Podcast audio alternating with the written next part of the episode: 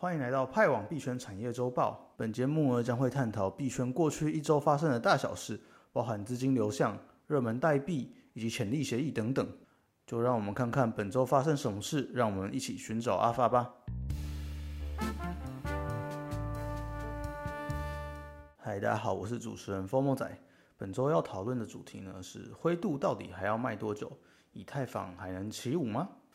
好，先让我们来看看本周的比特币跟以太币的币价表现。本周呢，比特币上涨七点八趴，以太币上涨五点二趴，算是有反弹。比特币价格大概落在四万三千美元左右，以太币则是两千三百美元。好，那回来我们的主题，其实就是讲灰度要卖多久嘛，就是一定要讨论到 ETF。那 ETF 名就是一个超级利多的消息，可是就是过了之后。就是从四万九直接崩到最低三万八吧。刚讲这周才反弹一点，那到底是为什么过了就是一直跌？当然就是你可以把它视为 sell the news 啊，讲是这样讲啊。如果 ETF 通过之后一直在上涨，是不是又不一样的故事呢？啊，其实所以涨跌都是自己事后加上去的啦。不过我们就来看一下 ETF 通过之后整体的资金净流入情形吧。像刚刚讲的，灰度一直在卖，一直在卖，那它到底卖了多少？可以看到，就是在一月十九号第一天，它其实就卖了五点九亿美元，然后后面大概两三天也是都在卖在五六亿美元左右，到最近才慢慢降低到四亿美元、三亿美元，然后到现在大概是一点八亿、两亿美元左右。所以其实可以看到卖压是越来越少。嗯，通过 ETF 的其实有十一间机构啦，那也只有灰度这间一直在卖，其他全部都是资金净流入，而且就是贝莱德的 IBIT 跟富达的 FBTC 其实都是资金正流入，其实蛮多的。贝莱德的话就是大概可以一天涌入的一亿到到两亿，然后富达也是一亿到两亿，所以其实整体。比比特币 ETF 的资金还是处于净流入，就算扣掉灰度，所以大家把币价下跌归咎于灰度，这点其实是比较有疑问的哦。所以我觉得比较有可能情形是，庄家或是大户利用这样的消息，然后制造恐慌，趁机出货，导致币价下跌。这样的情形还比较可能符合现实啊。资金一直如果是正流入的，然后又说下跌是他害的，这有点不太合逻辑。然后我们简单讲完了比特币，那我们讲讲以太币吧。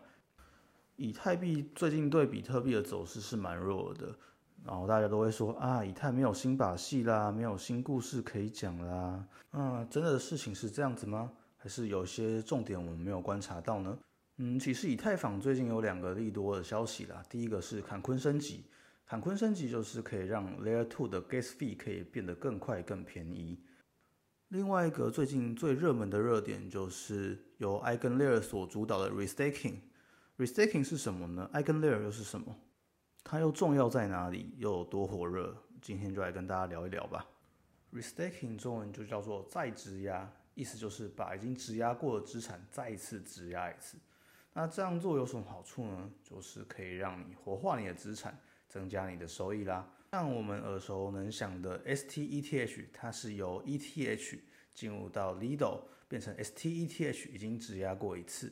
那我们又把 STETH 放在 EigenLayer，然后 EigenLayer 会把你的 STETH 放在其他协议当中，保护它们的安全性。这就是再质押啦。那为什么再质押会变成一个热门故事呢？其实刚刚有讲到是把你的 STETH 给其他协议来保障他们的安全，这意思是什么呢？其实别的协议要保障自己的安全性，就要自己做一套系统。你把它想成自己要做一套系统，自己做一套系统，但就是旷时费日，旷日费时，随便，就是会非常高成本，而且做出来的东西呢，可能也不是那么安全。那如果有人做好一套很成熟的安全系统，那你就可以直接拿来用，那对你来说是不是安全性更高？而且成本也更低了呢。当然呢，你会想那是协议的事情，跟我们这些散户有什么关系啊？不不不，你这样想就错了。你把钱放在 EigenLayer，你会有两个收益。第一个呢，就是原先 LST 代币的收益，这是原本就有的。第二个呢，就是 EigenLayer 的点数。那这个点数代表什么？代表可能 EigenLayer 会依照这个点数来发放空投。再跟大家讲个数据啊，EigenLayer 的锁仓量已经突破二十亿了，而且在短短两个月内呢，它的总锁仓量就已经排到所有协议里面的第十一名。才两个月哦，两个月就有那么可怕的成绩单，所以大家对它的空头预期也是期望相当的高啊。所以 EigenLayer 本身就是一个大量汇集流动性的协议。那你知道，在币圈有流动性的地方就有战争，就要争夺你的流动性嘛。所以有很多协议要你的 LST 代币，然后他再把你的 LST 代币放到 EigenLayer。那这样放到其他第三方协议对你来说有什么好处呢？好处刚刚有讲到，我们放到 EigenLayer 的话有两重，那如果放到其他协议的话是三重的好处，那就是 LST 的收益加上 EigenLayer 的点数，再加上平台的空头预期。锁仓量不断上升，然后新协议不断出现，所以我觉得 restaking 这个故事应该是还没讲完，我们还是可以持续关注，期待一下。至于具体有什么协议，就简单讲几个吧。第一个就讲锁仓量最多的 EtherFi，然后它原本就是在做 LSD 的东西，但其实我之前就有用过他们家产品，但我自己的使用体验是不太好啦，我就没有再多放钱进去了。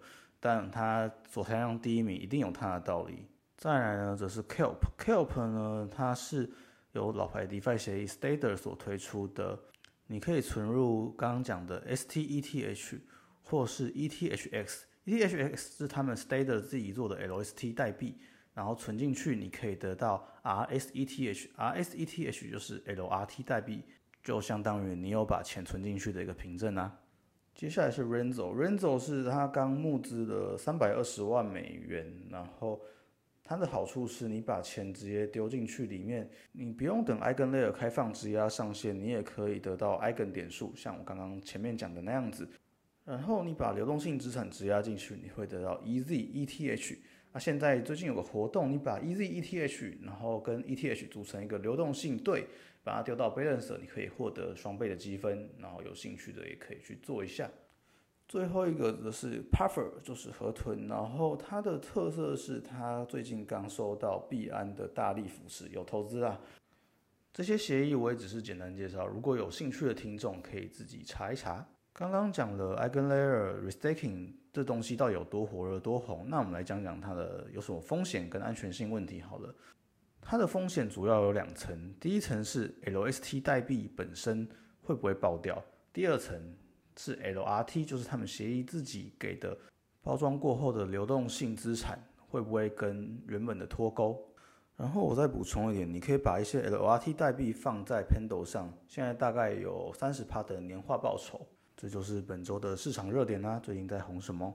那接下来我们来看一下我们这周的产业重点新闻回顾。第一个是 FTS 要赔钱，但不会重启。FTS 呢，预计在破产清算当中向加密货币的客户全额赔付。同时，律师表示，由于没有买家出现，FTS 已经放弃重新启动加密货币交易所的计划。再来的是 Solana 交易聚合器 Jupiter 发空头啦。某市场到底有多火热呢？在 Jupiter 发空头之后，交易量是十三亿美元，占整体 DEX 总市场交易量二十六趴，而且还超越了 Uniswap。接下来我们看看 ETH 跟 BTC 的生态观察。我们先看看 BTC 生态发展吧。同步铭文呢，像是 OD、Res、Sets，其实最近就是有上币安这个好消息。可是利多不涨，利多不涨就是砸，就是跌。其实也回调非常多，而且在近期除了 BRC 四二零以外，好像其他铭文都蛮惨淡的。是不是上币安之后就没有新的故事可以说呢？嗯，我们可以再看看本周的 DeFi 市场小涨三点三趴，总锁仓量来到五百六十亿美元。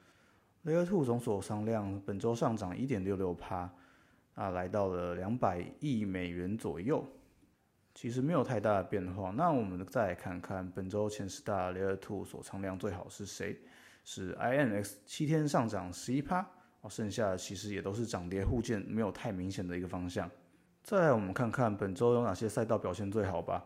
我们挑选了四个总锁仓量最高的赛道，分别是 LSD、借贷跟 DEX，还有 CDP。本周锁仓量表现最好的是 LSD 的赛道，本周上涨五点八四趴。我想应该是因为 restaking 的影响，所以锁仓量也随之上升。接下来本周的新兴潜力协议是什么呢？啊，我们的挑选方式是在七天内寻找锁仓量增加最多，而且至少拥有一千万美金的协议。其实本周的协议被三个公链所包围，一个是 ETH、ETH，再来是 Solana 跟税税哦，想不到吧？台湾价值啊！不过有趣的是，在这里也可以看到 restaking 的踪影啊，像是 Maggie 牌，Maggie 牌也加入了 restaking 的战局，成立了 Subdao Egan 牌。